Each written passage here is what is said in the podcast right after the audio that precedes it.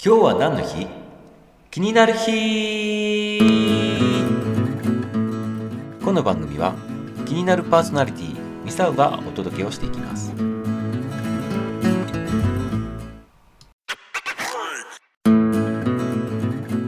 はいいかがでしたでしょうか？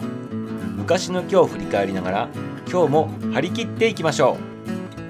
う。そしてこの番組がためになった面白かったもっと聞きたいなと思われましたら是非いいねとフォローをお願いします。明日も楽しみにしていてくださいね。それではまた。バイバイ。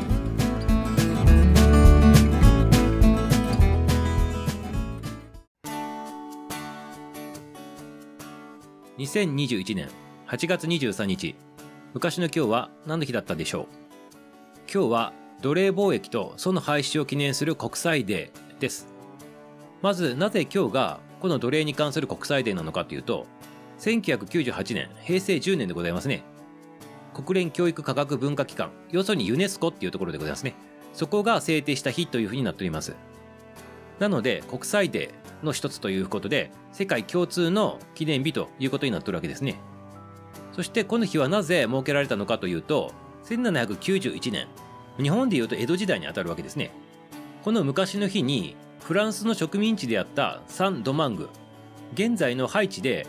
貿易制度のね廃止の重要なきっかけとなったねそういった事件がね起こったと。いうことでこれをハイチ革命というわけでございますね。そしてこのハイチ革命って一体何なのかというとちょっと簡単にね説明するとこの土地はフランスのね植民地だったわけでございますね。そこにたくさんの連れてこられたアフリカ系の黒人さんたちが奴隷としてね働かされとったわけでございます。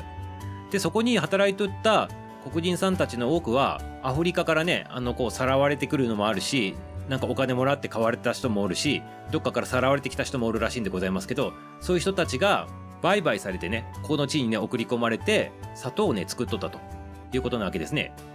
そしてこの配置革命っていうのは何なのかって言ったらその黒人さんたちが立ち上がって奴隷解放とあとそこの植民地のね統治からね解放するというねその2つを成し遂げたというねそういう反乱でございますね。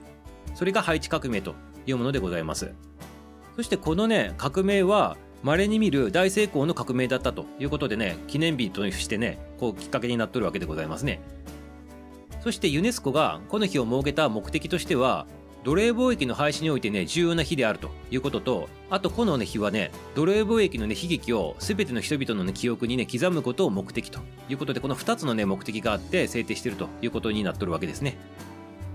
はいこのね奴隷でございますけどやはり対象になったのはやっぱり黒人さんたちでございますね。さっきも言ったようにさらわれてきた人もおるし、まあ、そもそもねその肌の色でね差別してねあのこの労働のための道具としか見てないというねそこがね人権を無視したというねとんでもないことだということなんでございますけどね。まだ現代もねあのこのね奴隷っていうものはね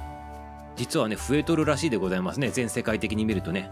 これもショッキングなんでございますけど、まあそちらの方の話するとね、長くなるでございますけど、まあ未だに、まあそういったのがね、あの、あるというのをね、心に留めておいてくださいませね。